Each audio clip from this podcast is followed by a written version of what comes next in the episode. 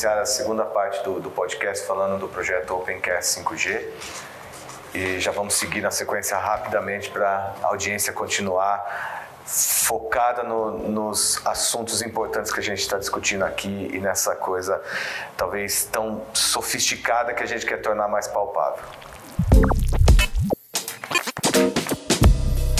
E aí, Márcio, se você me permite, para começar essa segunda rodada agora é. pela área mais informal, talvez, é da lógico. saúde, a gente foi, foi bastante tecnológico é. aqui.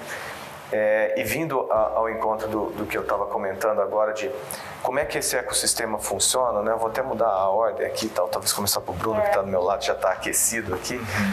porque o que, que a gente vê também, eu queria saber a sua opinião, Bruno, de, sobre isso, de é, é uma coisa totalmente nova, o Augusto citou o Autoban, você já vem fazendo projetos com a gente aqui, incluindo startups, incluindo essa parte de inovação. Você acha que essa possibilidade do 5G em Open Run, o que isso poderia trazer para essa área de inovação, onde a BDI tem bastante interesse também, né, que é esse desenvolvimento da indústria local? Eu acho que a, quem deu a melhor definição foi o Augusto, quando trouxe de, de um ator para um ecossistema. Uhum. Né? A inovação, hoje a gente fala de inovação em ecossistema, é, como uma evolução da inovação fechada, da inovação aberta e agora a inovação em ecossistema, né? em que você tem mais de um ator construindo ou co-criando uma ideia. Né? É, a ABDI tem explorado essa questão da inovação nessas três vertentes na, na história dela, mas nos últimos cinco anos, nos últimos dois anos, a gente focou nessa questão do, do ecossistema. Né? E como é que a inovação se beneficia do 5G? Ele é um, um habilitador, ele é. Alguns dizem que a IA né, funciona como um fogo, né, que vai habilitar. Ele habilita a IA a funcionar num outro nível, né? É como se a gente estivesse estivesse jogando gasolina no fogo, que, que, vai ter mais tecnologia. Então, a conexão com, a, com, a, com startups, por exemplo, a possibilidade de novos negócios é, é absurda, assim, é imensa a, a, possibilidade. Os arranjos que a gente vai ter, a gente está vendo aqui, o Augusto representando uma empresa de tecnologia, não vou nem mais falar banco, é uma empresa de tecnologia. Obrigado. Né? E que, que que mostra que a fronteira entre os negócios, que a gente tanto fala, fala assim, ah, a fronteira entre os negócios acabou. Bem, mas como é que o Brasil se insere nisso? Né? Então a BDI tem que fomentar e ver esse, esse projeto de, de inovação com novos negócios, novos parceiros, com muitos bons olhos e, e acreditando nisso. Por isso que a gente está comprometido isso, é a nosso, nossa segunda rodada, né? de, de, de investimentos aqui no Segunda HC. de muitas, né? É... Tomara, né? Eu acho que os projetos têm se mostrado muito. A Deloitte tem participado de um dos projetos e, e agora também esse projeto vai viabilizar essas conexões e acelerar essas conexões é o papel da BDI. Né? Então, é, projetos que a gente conecte desafios do setor de saúde com soluções de startups né, que a gente já faz projetos dessa natureza. É um tipo, é um exemplo prático para as pessoas que estão ouvindo, porque a gente fala às vezes em conceitos, mas as pessoas falam assim, olha, qual é o desafio de atendimentos? Como é que o 5G viabiliza um atendimento mais rápido, mais qualificado? E, e esse, esse, exemplo de Santarém está na minha cabeça até agora que o professor citou, né? Para não só para São Paulo, não só para essa rua aqui que está o HC, mas para o Brasil, né? e como é que esse modelo se, se difunde e é para isso que a gente está aqui. Uhum. Obrigado. Beto, eu vou passar para você agora. Opa! É, o, o, Augusto até comentou assim, de como foi esse projeto dentro da, do Itaú, quando ele fez lá o, o anúncio né, da, da possibilidade. E a NEC é uma empresa de tecnologia mesmo, né, hard, lá, japonesa, né, você disse, e você é brasileiro, imagina como é que deve ter sido essa discussão para você chegar lá na NEC e falar, agora a gente vai fazer 5G, mas é lá na saúde. Aí, eu acho que todos os nossos ouvintes têm, têm uma, a, a, curiosidade de saber, assim, Roberto, aí na sua opinião e da equipe, assim, como é que foi essa discussão lá dentro da NEC de fazer Open Run, né, que é uma tecnologia que a NEC vem liderando, e, mas super tecnológico. Agora nós vamos fazer lá na saúde, que é bem fácil, né? É uma coisa bem fácil trabalhar na saúde. Queria que você contasse isso pra gente. Tá legal, obrigado, Marco, pela pergunta. Né? Na verdade, como você bem disse, a NEC é uma empresa de tecnologia certo? E tecnologia, ela é uma empresa inovadora, né? Seja, seja em telecom, seja em TI. E vem defendendo o Open Run, né? E ela também sabe que o, a hora que você alia é, aplicações com rede, né, com conectividade, essa é o verdadeiro valor que vai ter o 5G nisso, né? Porque você só prover conectividade, você provê conectividade de vários jeitos. Né? É, mas a aplicação é importante. É, como você atinge o usuário final, como você beneficia o usuário final. E a NEC ela tem ciência total que ela não pode virar uma especialista em vários segmentos. Não só saúde, tem agricultura, mineração, né? É, indústria. Né? Como, que, como que você vai entender desses, de todas essas verticais? A NEC tem ciência que ela não consegue atender todas essas verticais. Ela depende e quem que entende isso? Quem entende isso? Quem entende isso é quem trabalha nessa vertical. O cara que entende de saúde, quais são as dores efetivamente de saúde, estão na área de saúde, não está na NEP. Né? E como você alia tudo isso aí? Por quê? Porque o, o Open, o desagregado, desculpa, viu, Bruno? Mas o desagregado, né? Ele... Desagregado depois desse, desse dessa tecnologia passa a ser uma qualidade, é um aditivo é, positivo. Agregação da cadeia, né? Porque eu vou falar assim, é, o mundo está ficando distribuído, ele era muito concentrado e está se tornando distribuído. Né? O próprio processamento, né? antes você tinha aqueles mainframes, né? aí o processamento está ficando distribuído. Por, e por quê? Porque o mundo também está ficando colaborativo. Tá? Então, a, o conhecimento ele está se tornando tão é, é, distribuído que você não pode mais ter exatamente uma pessoa sabendo tudo, ou uma empresa, que seja o caso, né, sabendo tudo de tudo, dominando um, um certo negócio. Você vai precisar de colaboração e a NEC entende isso muito bem. Então, qual que é o papel da NET? O papel da NET não é saber de saúde, não é ter o acesso ao usuário, ela é contribuir e formatar esse ambiente para que dê certo. Porque dando certo, ela vai vender mais conectividade, vai vender mais é, serviços, vai vender mais é, equipamentos. Né? E no final, né, ela foi muito tranquilo Tá? Esse é um caso que saúde, a NEC ela vem trabalhando, né? ela tem uma, um cuidado especial com a sociedade, ela já tem missão, visão para 2020, 2030, 2050, né? E nós vamos precisar disso. Assim, a, a, evolu a própria evolução da sociedade vai precisar desse tipo de, de interação. Então, dentro da NEC foi tranquilo. É lógico que no final tudo, né? A gente, aqui eu estou com o cara do o Augusto do Itaú aqui, ele sabe que tudo é retorno de investimento, payback e tudo mais. A gente precisa ter isso. É lógico que a gente está. Tá, mas uh, a NEC ela acha que você contribuindo para o crescimento e para a melhoria da sociedade, das condições sociais, você vai, de alguma forma, ser remunerado.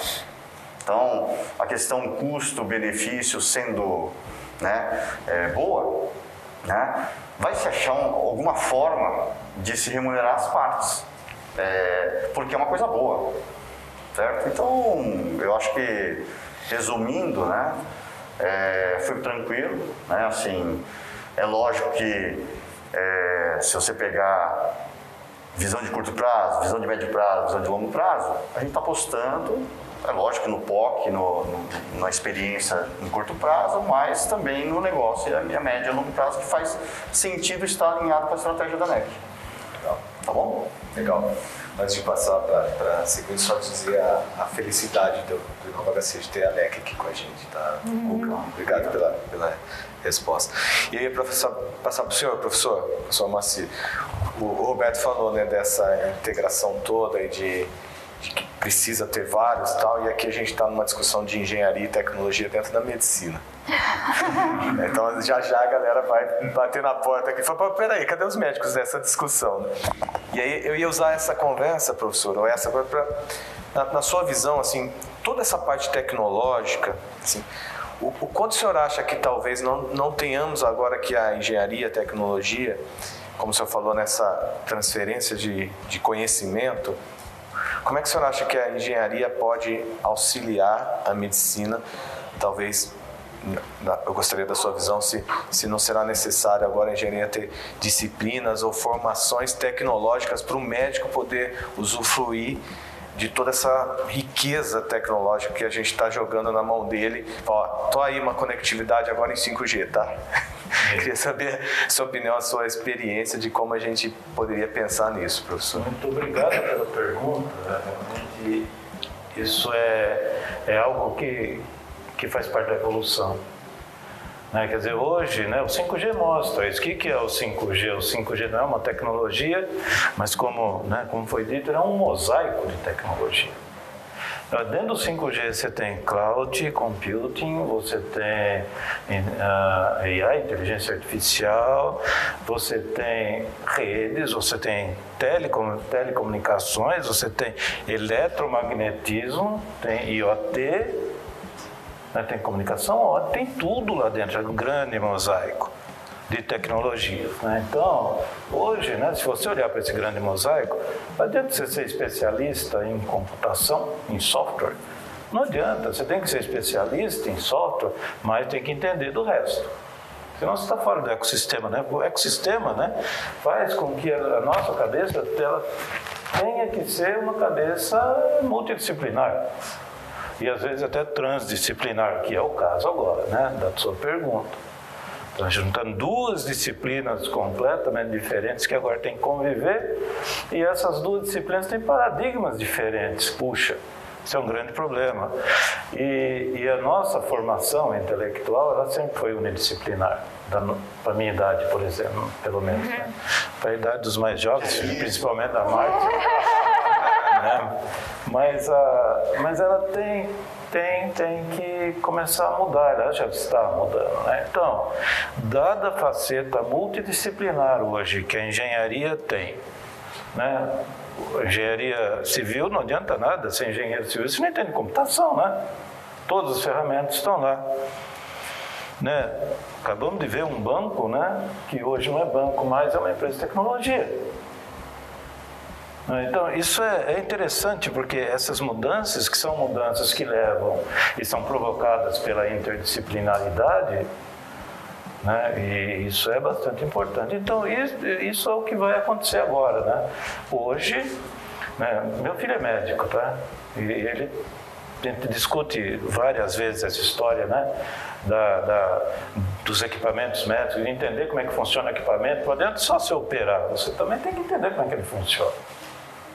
Né? E, e, isso, isso é bastante importante. Né? Então, você criar né, uma formação, né, ou conceitos de engenharia dentro da medicina, é muito importante no meu modo de ver. E conceitos de medicina dentro da engenharia, que aliás já acontece lá na Poli, né? a gente tem, tem um grupo de pesquisa voltado né, para né, a inter-relação entre a, a engenharia e a medicina, né, também tem que ser feito. Ou seja, o médico né, que utiliza o equipamento ele tem que ter conhecimento daquele equipamento. E mais, né, um médico tem que decidir que equipamento usar.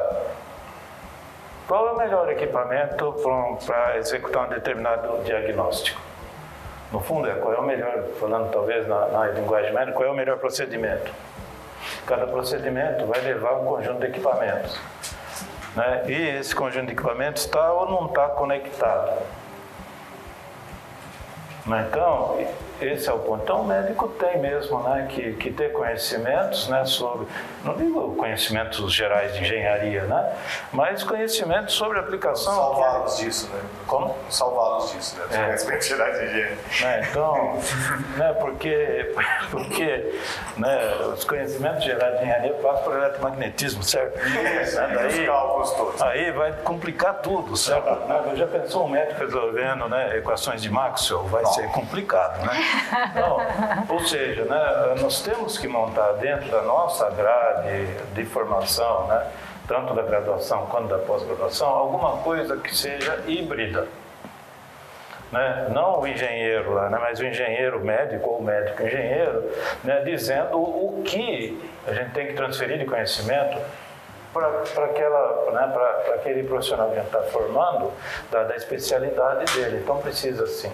E não é só na medicina, tá? em qualquer área né, vai acontecer isso, porque felizmente, né, hoje, hoje é tudo multidisciplinar. Né? Não, realmente não consegue a digitalização, né, como o Bruno disse, é fundamental hoje, né? né? Quer dizer, a conectividade que permite a, a digitalização é fundamental. Né? A segurança cibernética, cybersecurity, é fundamental. Né? Então, isso é, isso é, é a minha opinião a respeito né, da formação, ou seja, tem sim que ter formação multidisciplinar e, no caso, medicina e engenharia, transdisciplinar. Né, que são paradigmas completamente diferentes e os dois lados têm que entender o, o paradigma do outro, né? E formar um terceiro paradigma, que é o que a gente está tentando fazer, no fundo, né? né? Esse ecossistema que está aqui, né? E, e, mais que, e mais o resto dos parceiros, os outros parceiros que não, não estão aqui, é um paradigma interessante que, do lado do ensino nosso, né? Da, tanto da Faculdade de Medicina da UFC e da Escola Politécnica, a gente tem que caminhar por aí, né? Tanto que estamos tendo, né, começando a montar um centro para isso, né? Que é transdisciplinar. Obrigado, professor. Você, você me permite? Pois não, à vontade.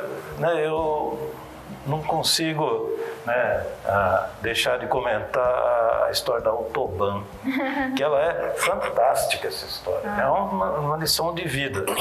É essa Autobahn, né, que foi criada lá na Alemanha, nos conceitos alemães, um belo dia chegou-se à conclusão que quem estava trafegando lá a velocidade acima de, de 100 km por hora gostava de ter as crianças em televisão. Criou-se um projeto de pesquisa de TV móvel, isso no, no, em 1999.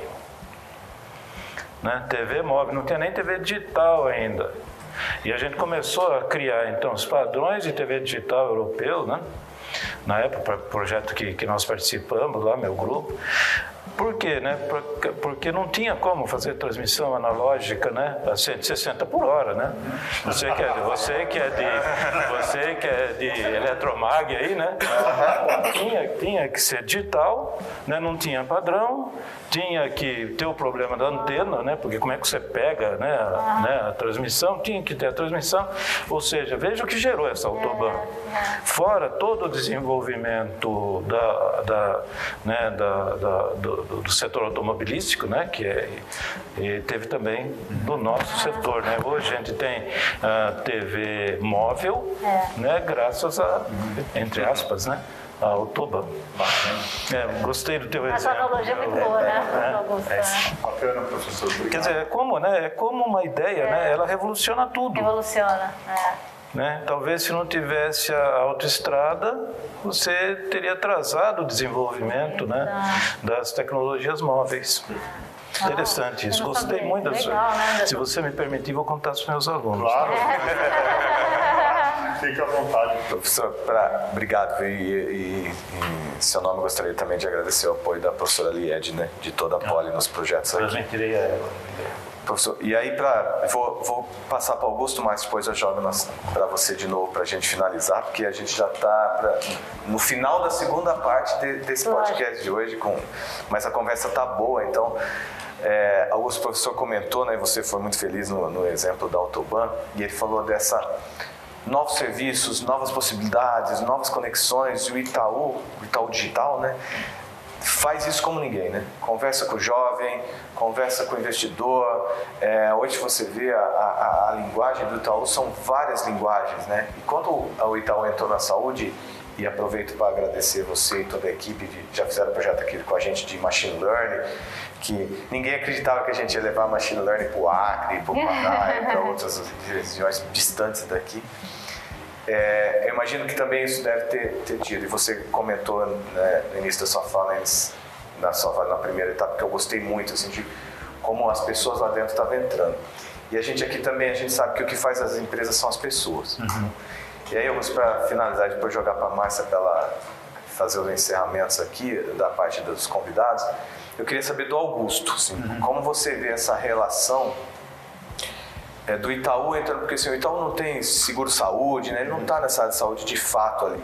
Mas como você vê você, assim, o Itaú entrando nesse projeto 5G, o impacto que isso pode causar uhum. e você como pessoa, a sua equipe, assim, o que, que você é? Uhum. Gostaria de ver a sua opinião, assim, do que, que isso te traz como, como Augusto e como partícipe de, um, de uma empresa admirável como a Itaú.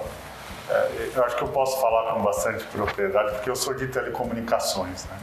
Eu comecei a minha carreira em 1994 na Telesp. A claque aqui está aplaudindo. Né? Eu, eu, eu, trabalhei, eu trabalhei como, né, eu fazia manutenção em central crosspoint, né, a central crossbar, eletromecânica. E eu trabalho na área de telecomunicações por vocação, né? A minha avó tinha um telefone de aço que a primeira vez que eu ouvi e entendi o que aquilo fazia, eu me apaixonei por aquilo. Uau. E esse telefone é até uma herança da minha família que mora comigo. Olha que negócio. Isso aqui motivou eu estar na posição que eu estou. É, no Itaú, eu cuido da área de telecomunicações. E eu sou um vocacionado na área de telecomunicações. Né? Eu estudo telefonia, eu trabalhei na Siemens, eu trabalhei em grandes empresas de telecom.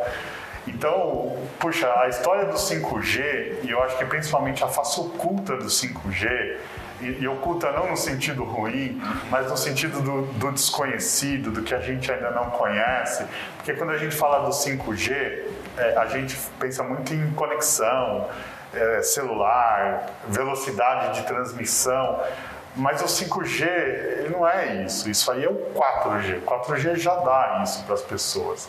O que tem ali no 5G e a gente ainda não explorou e a gente no Itaú está começando a explorar é o que me deixou muito animado de participar. Eu lembro que numa das provocações que eu fiz no grupo de trabalho aqui, que a Márcia estava, a gente estava pensando no case e, e, às vezes eu sei que eu miro alto demais, mas eu fiz uma provocação do tipo, poxa, a gente tem que pensar em conectar tudo com 5G. Imagina que a gente vai iluminar o HC e a gente não vai saber nem o que está falando com o que, porque o 5G tem muito uma questão de máquina falar com máquina, que é um pouco da face oculta do 5G. O 5G é muito mais para conectar coisas do que para conectar pessoas com coisas, embora ele também vá conectar pessoas com coisas. Mas imagine o que a gente conseguiria fazer de inteligência artificial, de internet das coisas, tendo plena conectividade entre todas as máquinas dentro de uma sala de operação.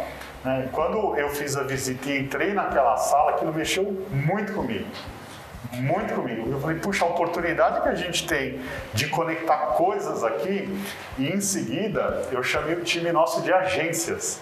E eu contei para eles a história. Eu falei, olha, gente, a gente foi numa sala né, de operações ah, ali no HC, e o pessoal começou a imaginar, puxa, imagina na agência se o sistema de segurança falar com o ATM, falar também com o ar-condicionado, se a gente puder reconhecer a pessoa que está entrando e jogar um, um bem-vindo e o nome da pessoa, imagina como você se sentiria importante entrando numa agência, a agência falando, olá Marco, bom dia, né? Você está vindo aí tal. Ou se ela reconhecesse rapidamente que você está com alguma questão de saldo e te oferecer algum produto. Então assim, eu comecei a ligar um monte de flags na minha cabeça. E aí, eu, quando a gente engajou o time para trabalhar nesse projeto, gente falou: gente, a gente tem que ter gente que pensa grande, porque a gente. O que tem de possibilidade de transformação num projeto como esse, e aí na, na, na, questão do desagregado, que a gente lá no banco chama de segmentado, né? A gente também não gosta dessa palavra. Você tem que brigar com o economista. É, é segmentado. Porque, porque fala só de agregação de valor, agregação de valor, agregado. Porque o, o ponto aqui do segmentado é que a gente vai estar tá iluminando com 5G uma área, mas no backdoor ali, onde está morando o servidor que processa aquilo que é o nosso Open Run Server, que não é mais um negócio, antes ocupava um andar, Né? A gente, quando vendeu lá uma central 3G no passado, ocupava o, né, Roberto? Era um andar. Agora a gente começa um projeto como esse com um hack e com um poder de transformação uhum. infinitamente maior do que o que a gente tinha com o andar. Então, assim, respondendo o que me motiva, a minha visão, poxa, eu acho que é o céu o limite para a gente aqui. A gente começa com um POC pequeno, com um estudo de caso pequeno, mas a partir da, de entender, coletar e se provocar, engajar as pessoas conosco, eu não tenho dúvidas que a gente vai conseguir fazer coisas muito inovadoras. Então, isso, a inovação, a transformação, o desconhecido de alguém chegar e ter uma ideia tipo, puxa, vocês pensaram aqui que se conectar essa máquina com aquela reduz em 30% o custo de manutenção dessa sala? Puxa, não, a gente não pensou, mas vamos coletar esse benefício também. Então, assim, todos esses benefícios que a gente pode trazer é o que me motiva. Eu sou bastante técnico, embora né, não trabalhe na ANEC, sou muito técnico. As nuances técnicas, a velocidade, uma transmissão de menos de um milissegundo. Puxa, o que, que a gente consegue fazer com menos de um milissegundo de latência? A gente consegue fazer muita coisa, muita coisa. E, e, tudo isso aqui a gente conseguir explorar num cenário de aprendizado, com gente que, que tem essa pegada, cabeça aberta, pô, vamos testar. Se errar, beleza, é. vamos corrigir, vamos tentar um outro cenário, certo, Márcia? É isso aí. Eu vejo que isso aqui é o que mais motiva a gente. E o Augusto, né, por, por imersão aqui, eu vou junto. Ah, porque, dele, né? Dá, é, cara, eu acho que esse projeto aqui a gente tem possibilidade de fazer, escrever uma história. Uma história. Porque assim, todo mundo está olhando para esse projeto, depois que a Márcia, assim, sabiamente conseguiu aquela matériazinha muito bacana, tem um monte de gente me ligando. Assim, né, assim, o que, que vocês estão fazendo no HC? Aí eu falo assim, professor, nós estamos construindo um autobahn, Jonas. ah, o que, que vai andar? Não sabemos ainda. Não sabemos. Não sabemos. Tem os carros andando ali a 20, 30 por hora por enquanto, que a gente está começando, mas o que vem não sabendo, o próprio o 5G ele vem para conseguir fazer o carro conversar acima de uma velocidade X numa latência Y que possibilita ele de não bater. Então, assim, o que mais a gente pode fazer dentro do operatório, dentro do hospital, dentro desse campus, a gente ainda não sabe. Mas a gente está disposto e muito motivado a ir até aonde a gente achar que tem que ir como grupo, testando, pilotando. Legal. A gente está super animado de usar nosso data center, que é algo que a gente tem muito orgulho. Então, trazer toda a conectividade, Legal. internet, internet de qualidade para o nosso 5G e fazer isso com vocês aqui e a gente construir o novo.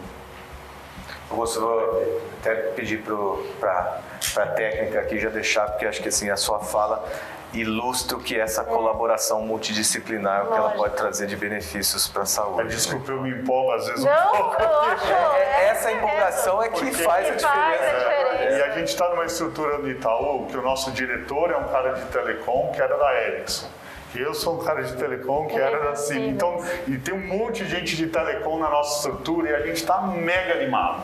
Olha, Porque assim, legal. a gente fez lá o primeiro ATM, a gente não imaginava como aquilo ia mudar a vida das pessoas. Quando a gente embarcou o banco dentro do celular, a gente não imaginava. A gente sabia que ia ser bom, que era uma mas o que muda na vida das pessoas é um negócio de doido. Fantástico. E isso daqui que a gente vai fazer aqui muda de um jeito que toca mais ainda as pessoas, porque a gente está falando de cuidado, de saúde, de acessibilidade no nosso país. O nosso país é carente. Carente. É carente, né? Imaginem, Márcia, trazer toda a qualidade, o acesso, a coisa do Itaú para a saúde pública, isso seria realmente transformador. E eu já para já sei que o tempo está bem, já, né, bem, já passamos talvez da terceira etapa do nosso podcast. É. Eu vou devolver para a Márcia para as considerações finais e, e para os nossos convidados aqui. E sei que o, convida, o, o anfitrião sai antes, mas eu já vou dizer que é, o Nova HC Podcast ele é atualizado quinzenalmente está em todas as plataformas de, de streaming e além essa conversa também vai estar no canal do YouTube. Então, Márcia, te devolvo, agradeço a todos por estarem aqui, te devolvo para você fazer as palavras finais, depois pedir para os nossos convidados se despedirem. Legal, não, não, aqui. com certeza. Eu acho que o Augusto ilustrou bem aí na sua fala final aí sobre a expectativa e o que, como mexeu na, na, na, pessoa física do, do Augusto, isso é fantástico, né? E eu acho que é esse que é o nosso projeto, é realmente é, é construir esse legado né? Ou seja, essa autobahn aqui é um legado para o país. Eu acho que essa é a mensagem principal que a gente tem que fazer, que é este legado que a gente consiga fazer essas inovações aqui na nossa terra. Por favor, Augusto é... quer se despedir. Considerações finais. Eu quero agradecer novamente, mais em nome do Itaú, em meu nome, em nome de todo o time que está trabalhando. A gente se sente muito honrado porque a gente também se sente um pouco como que servindo o nosso povo, o nosso país também, uhum. com um projeto como esse. E a gente entende que projetos como esse, iniciativas como essa, nos definem. Sim. Então a gente está olhando e cuidando com o máximo cuidado de tudo que a gente vai fazer aqui. Uhum. Contem conosco, a gente quer fazer com vocês. É, vamos juntos. Obrigado. Obrigada. Obrigado. Murakami, por favor suas palavras finais. Não, eu queria, uhum. repetindo, né, agradecer não só a participação nesse podcast, né, mas também a participação no projeto. É. Essa que é a, em nome da NEC eu, eu agradeço, não só NEC Brasil, mas NEC como um todo, tá? E o que a gente puder contribuir, nós vamos contribuir para esse projeto, uhum. tá? Em conhecimento, em suor, não existe, suor. não existe resultado sem suor, tá? Então nós vamos ter que suar muito, muito ainda. Muito ainda, tá? já estamos suando. Mas é, contem com a gente, tá? E a gente está muito feliz de participar desse projeto. Uhum. Sou Macir? É, primeiro, muito obrigado, né? E, e antes, de, antes eu gostaria de dizer que a empolgação da equipe é o ingrediente mais importante para o projeto é. de sucesso. E isso dá para perceber que a equipe está extremamente empolgado. Então, certamente vamos ter sucesso. Né? Então, acho que isso é importante. Podemos ensinar equações de Maxwell, né? Não tem problema nenhum. Ah, é. Né? Vai diminuir a empolgação da equipe. É, aí sim. Eu também já esqueci, professor. Vai desagregar, né? Ah, eu já esqueci também. Mas eu gostaria de falar em, em nome da Escola Politécnica, né, em nome da minha diretora, da professora Jé, que é uma honra participar desse grupo e é uma obrigação da escola né, participar do ecossistema, né, da, hoje, né, da, como se fala hoje, né, de inovação, permitindo com que realmente né, as nossas, as, os nossos desenvolvimentos dentro da escola eles, eles se encaminhem para a sociedade e dentro desta área, né, da área da área de medicina, uma área muito sensível, e que a sociedade precisa, e principalmente no sentido de diminuir a, a heterogeneidade que a gente tem na sociedade brasileira. Né? Que a sociedade brasileira realmente seja homogênea, né? no sentido das oportunidades de acesso à saúde, né, que, que, que, é extremamente importante. Então, a Poli fica muito honrada em participar deste grupo e também está empolgada, né? O, meu aluno lá, o Olímpio, né? Todo, tem reunião toda semana, duas vezes por semana, e duas vezes por semana ele reclama do projeto, o que é uma coisa boa, né? Então isso né, é, reclama no bom sentido, tá? não no mau sentido, né, que é uma coisa boa e isso, isso mostra que realmente a equipe está azeitada e vai chegar no prazo, uhum. como discutimos ontem, né, no prazo, no, né, no, no, objetivo que a gente quer, para que a gente consiga fazer, entrar no segundo desafio, que é um pouco, um pouco para nós, né, da academia melhor, né, porque ele é mais difícil. Né, então, e vai exigir mais tecnologia. Então, esse é, então muito obrigado né, pela né, agradecer imensamente a Inova HC pela oportunidade que dá para a né, em se agregar neste grupo. Obrigado. Bruno, por favor. Bruno, é, primeiro também é, eu tenho que começar, na verdade, explicando por que, que eu não gostei de desagregar, mas depois eu fiquei, vocês me convenceram aqui.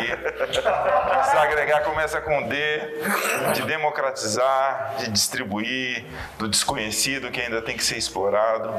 Né? Então, é, essas oportunidades de democratizar, de distribuir, de, de explorar esse desconhecido para criar uma nova história para o Brasil, para as empresas do Brasil e para as pessoas que estão no Brasil é, é, é muito importante, né? Eu tenho às vezes dificuldade para explicar para minha esposa, para o meu filho, o que, que eu faço, né?